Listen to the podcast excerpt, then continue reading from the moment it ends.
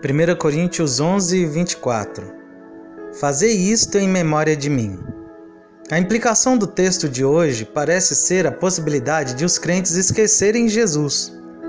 Não haveria necessidade para esta amorosa exortação se não houvesse uma pequena suposição de nossas memórias se provarem desleais.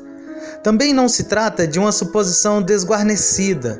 Infelizmente, nossa vida o confirma na prática, não como uma possibilidade, mas como um fato lamentável. Parece quase impossível que não se lembrem de seu gracioso Salvador, os redimidos pelo sangue do Cordeiro que foi morto, aqueles amados com amor infinito pelo eterno Filho de Deus. Entretanto, sendo o crime alarmante aos ouvidos, é infelizmente muito evidente para ser negado. Esquecer aquele que jamais nos esqueceu, esquecer aquele que derramou seu sangue em favor de nossos pecados, esquecer aquele que nos amou até a morte, isto é possível? Sim, isto não somente é possível, como também a nossa consciência confessa ser esta uma falta que infelizmente todos cometemos.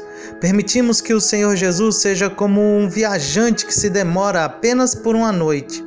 Aquele que deveríamos tornar o morador permanente de nossa recordação é apenas um visitante.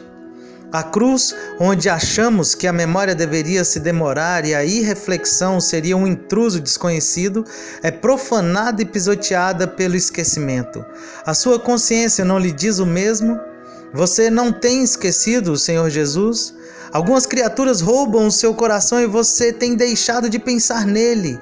Alguns negócios terrenos absorvem sua atenção quando você deveria fixar com determinação seus olhos na cruz a agitação incessante do mundo e a constante atração das coisas terrenas fazem com que a alma se mantenha afastada de Cristo.